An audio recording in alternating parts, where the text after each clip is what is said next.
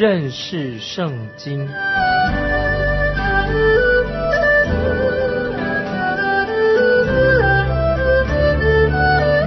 认识上帝的话，把上帝的话带到全世界。本节目是由认识圣经机构和环球广播电台联合制作，欢迎收听。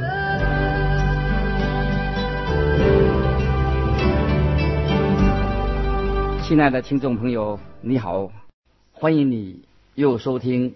认识圣经这个节目，我是麦基牧师。在上一集里面，我们看到拉雅各他在临终的时候，他就为他的十二个儿子祝福。现在我们要继续呃往下看啊，《创世纪》第四十九章第十六节到十八节，十六到十八节，但必判断他的民做以色列支派之一，但。必作道上的蛇，路中的回，咬伤马蹄，使骑马的坠落雨后。耶和华，我向来等候你的救恩。但我们看到，但这个支派，他很需要主的救恩，神的救恩，因为他是带头造反叛逆的一个支派。以后我们在查考圣经的时候会看到这一点。接着我们看第十九节，十九节，加德必被敌军追避，他却要追避他们的脚跟。加德是另一支派，定居在北方的，但这个支派他们是在最北方，因此以色列地的疆界有时会说成从但到别是巴啊，从但到别别是巴。接着我们再来读。二十节、二十一节、二十节到二十一节，亚瑟之地必出肥美的粮食，且出君王的美味。拿佛他利是被释放的母鹿，他出佳美的言语。我曾经说过，啊，我一位啊神学院的同学，他写了一些有关于雅各十个儿子的啊预言应验的论文，在圣经里面也提到。啊，关于他们每一个人、每一个人物，都是从十二个支派里面出来的。啊，接着我们看第十二十二节，约瑟是多结果子的树枝，是全堂多结果子的枝子，它的枝条探出墙外。我们这里看到啊，说到雅各约瑟约瑟离开了迦南地，进到了埃及之后。他在那里，他就成为神的见证人。后来，他的儿子以法莲和马拉西，他们的支派会居住在撒玛利亚地区。在耶稣基督的那个时代，那个是属于外邦人的地区。我们在约翰福音第四章啊就有提到啊记载的有关于主耶稣在井边向。打水的撒玛利亚妇人做见证啊，这是新约啊，看看得见。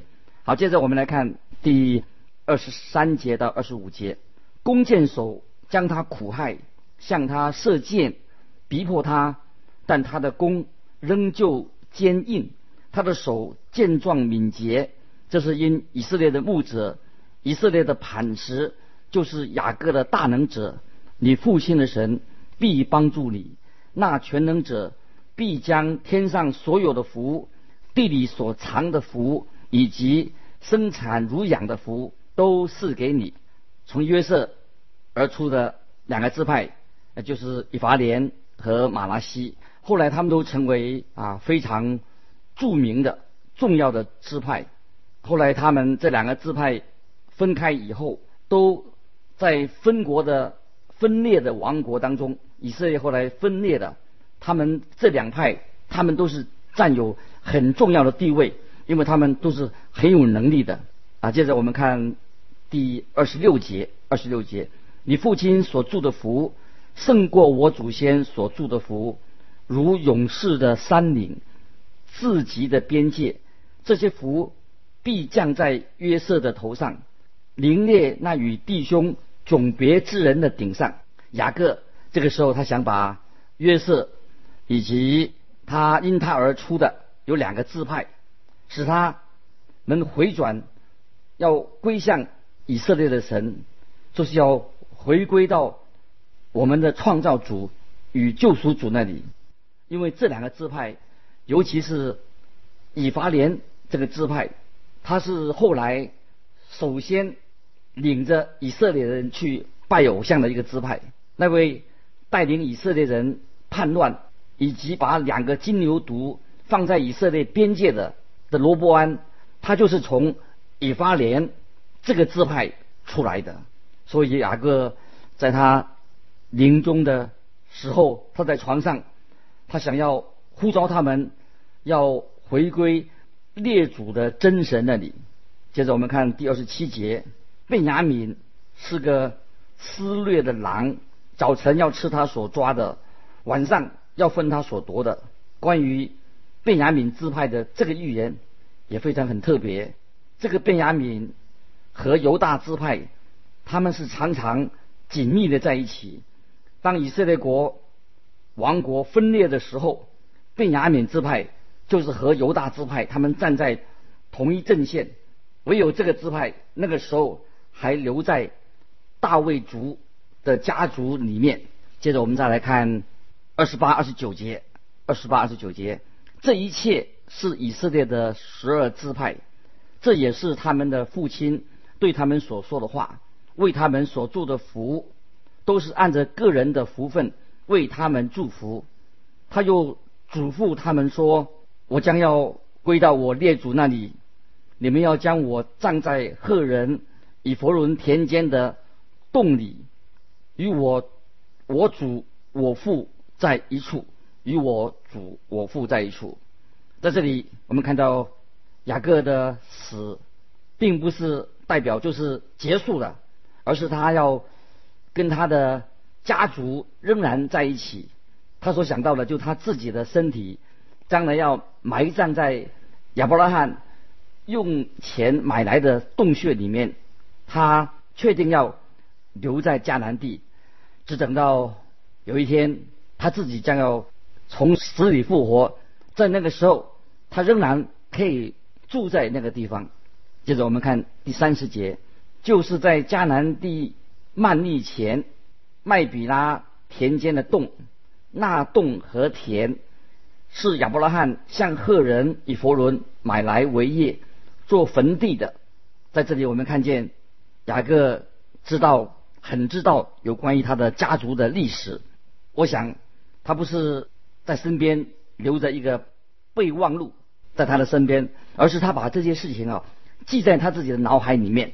啊，接着我们来看第三十一节。啊，三十一节经文的三十节，他们在那里葬的亚伯拉罕和他妻子萨拉，又在那里葬了以撒和他的妻子利百加。我也在那里葬的利亚雅各啊，他自己他想他并不想站在利亚的旁边。拉杰啊，他另外一个他所爱的妻子是站在伯利恒，可是他自己希望。被埋葬在他将来要从死里复活的那个地方，也就是当时神应许给以色列国的啊应验的那个时候，雅各他自己希望他就是就要在那里。再请看，接着看三十二、三十三节，那块田和田间的洞原是向赫人买的，雅各祖父种植以避。就把脚放在床上，气绝而死，归到列祖那里去了。在这里啊啊，很有趣的是，雅各在他临终之前，他仍然是脚踏在地上。他一出生，他就是一个属于属肉体的人，他抓住了他的哥哥的脚跟，因此他的名字被称为雅各。就是抓住啊，或者取代者的意思。他的个性也的确是如此，他用尽了方法去抓住他每一样他自己所想要的东西，而且他还想抢第一。他年轻的时候，雅各都是靠着他自己的力量，靠着自己的聪明跟才干，他自己以为他可以胜任一切。他不需要神，他自视过高，自作主张，他是一个很自负、很好胜的人。可是雅各他也是一个非常可耻的、也很卑鄙的人，做了一些不好得罪神的事情。后来我们看见神在比努伊勒使雅各成为瘸了腿，他瘸变了瘸子，神要破碎他、打击他。神的目的是为了要得着雅各，要他悔改、回转向神。我想神时时刻刻的都在严厉的管教雅各。在此之后，啊，他的脚变成跛脚的，他需要用拐杖来走路，因为他不能再靠自己了。现在我们看见他坐在床上，扶着他的拐杖，时候到了，他就躺下，离开了这个世界。这个就是雅各，在他漫漫长路当中，他最终的一刻，雅各的信心，他是。仰望神，他按照神的应许，他非常期待着有一天，他自己要从迦南地，在那里从死里复活。我们看见啊，新约圣经希伯来书，新约圣经希伯来书第十一章十三节说，这些人都是存着信心死的，并没有得到所应许的，却从远处望见。且欢喜迎接，又承认自己在世上是客旅，是寄居的啊！这是希伯来书十一章十三节啊所说的话。接着我们来看啊，到了创世纪啊第五十章最后一章，创世纪第五十章，这里说到迦南地啊埋葬雅各的事，以及约瑟啊他在。埃及他的最后的人生的一层，创世纪这一章啊五十章哦，令人看得非常的伤心。我们已经说过哈，创世纪这本书非常强调人死亡的事情。神也这样告诉亚当说：“因为你吃的日子必定死。”在新约，保罗在罗马书第五章十二节也这样说。于是。死就临到众人，因为众人都犯了罪。创世纪这本书里面充满了关于人犯罪跟人死亡的事实。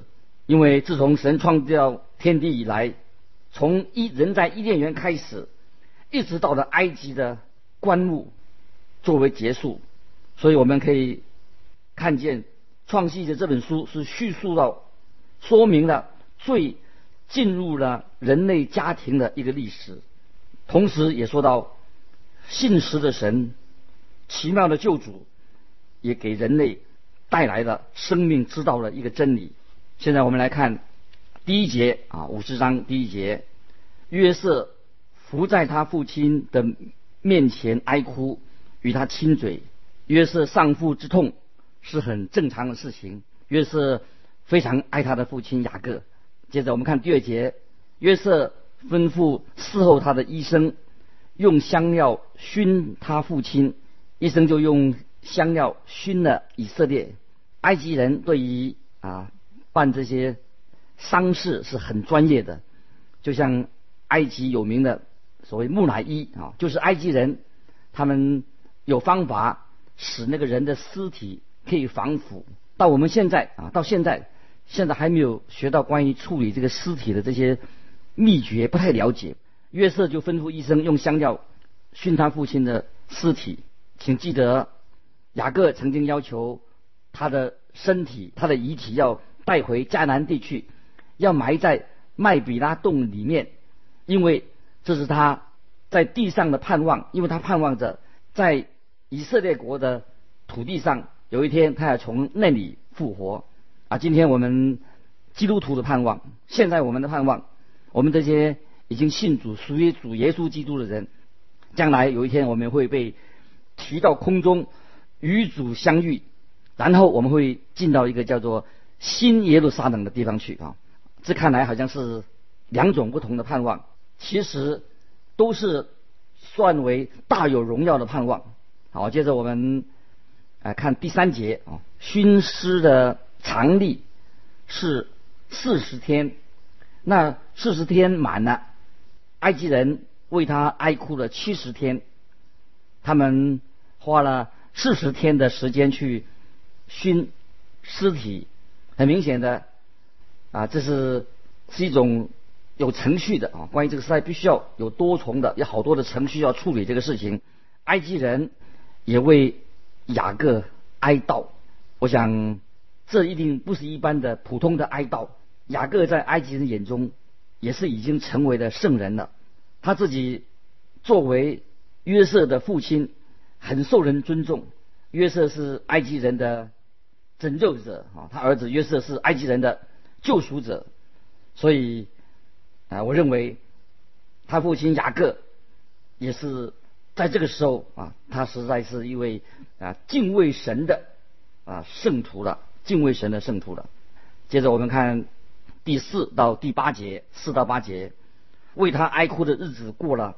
约瑟对法老家中的人说：“我若在你们眼前蒙恩，请你们报告法老说，我父亲要死的时候，叫我起誓说，你要将我葬在迦南地，在我为自己所掘的坟墓里。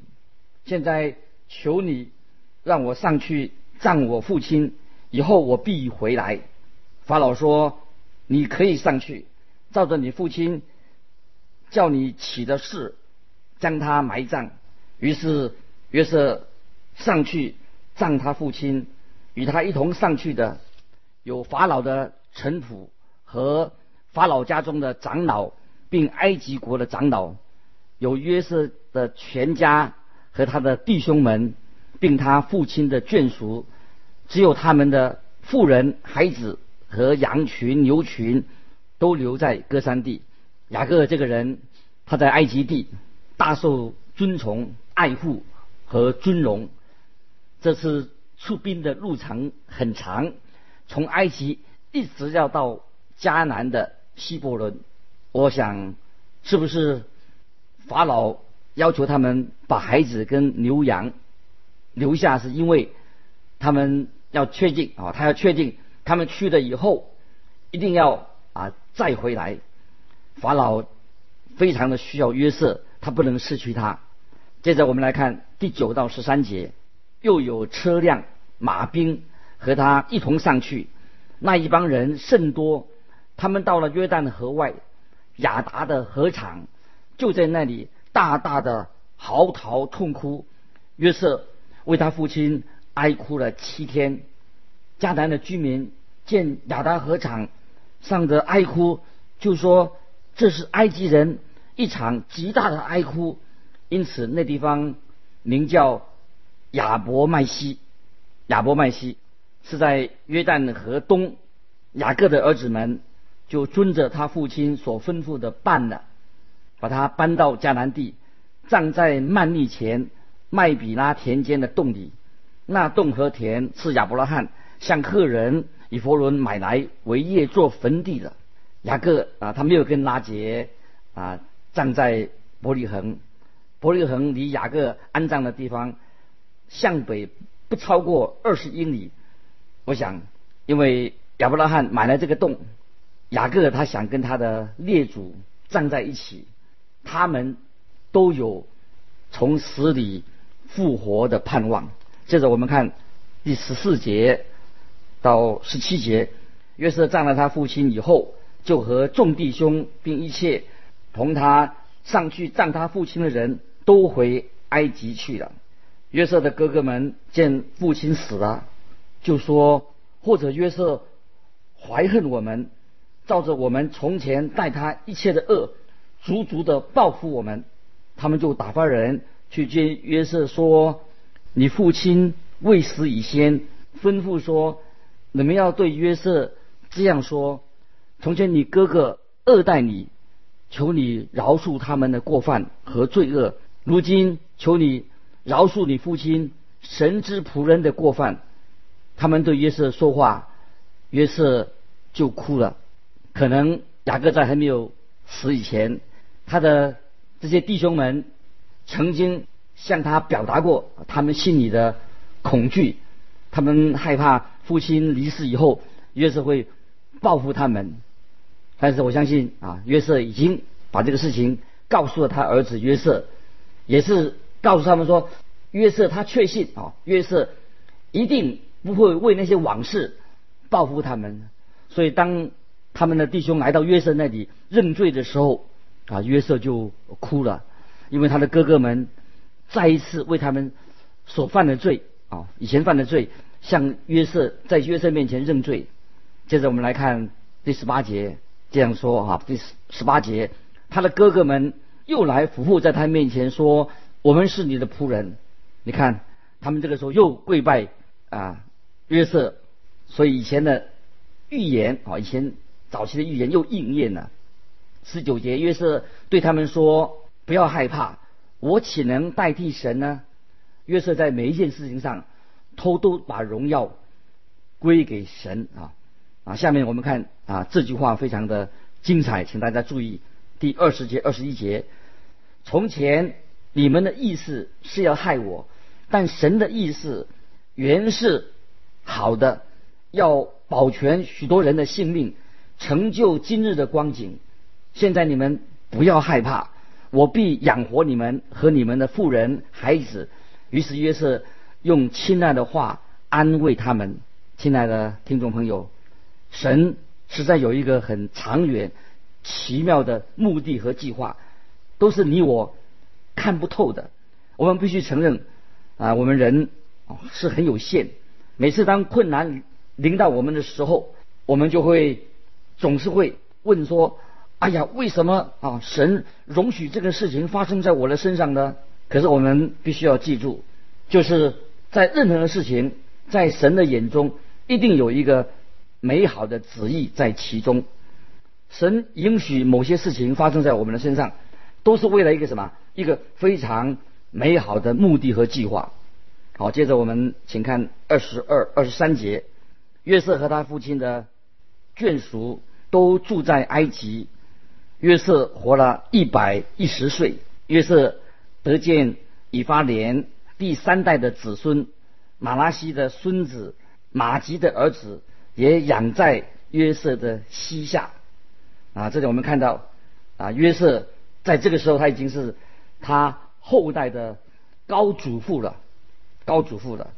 这是我们看第二十四、二十到二十六节，约瑟对他弟兄们说：“我要死了，但神必定看顾你们，领你们从这地上去，到他启示所应许给亚伯拉罕、以撒。”雅各之地，约瑟叫以色列的子孙起誓说：“神必定看顾你们，你们要把我的骸骨从这里搬上去。”约瑟死了，正一百一十岁，人用香料将它熏了，就把它收敛在棺木里面，停在埃及。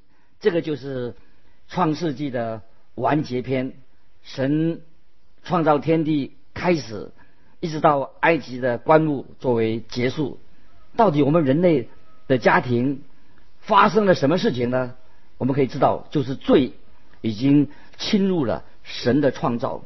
为什么约瑟没有带到迦南去安葬的？可能约瑟在埃及人的眼中，他是一位英雄，是一个重要的人物，埃及人所尊重的的爱国者，所以埃及人不允许把他的身体从埃及带走。甚至还想在他的墓碑以前建立一个纪念碑呢。可是约瑟自己，他同他的族人啊这样说：当你们回迦南地的时候，请不要把我的骸骨留在这里。我们看到约瑟他父亲雅各，他跟他有同样的盼望，就是相信神会把迦南地赐给他们作为永远的产业。所以他们都希望能在自己的地图上，在那里从死里复活。神会使凡是属他的人复活，承受那个应许之地。在新约圣经希伯来书啊，新约希伯来书十一章三十二节也提到这件事情，就赞扬了约瑟的信心的见证啊。这样说，约瑟因着信，临终的时候提到以色列族将来要出埃及。并为自己的骸骨留下遗命。在旧约圣经里面，出埃及记第十三章，我们将会看到神如何奇妙的使约瑟得到尊荣。神又应许了约瑟的祈求啊，在摩西和以色列人离开埃及的时候，他们就把约瑟的骸骨一同带走。感谢神，我们把创世纪这一卷书啊，到五十章到这里就做一个结束。下一次我们要就要查考啊新约圣经的马太福音，盼望在我们查经之前，你先把马太福音啊先读过几遍，在这里我们就啊要说再见了。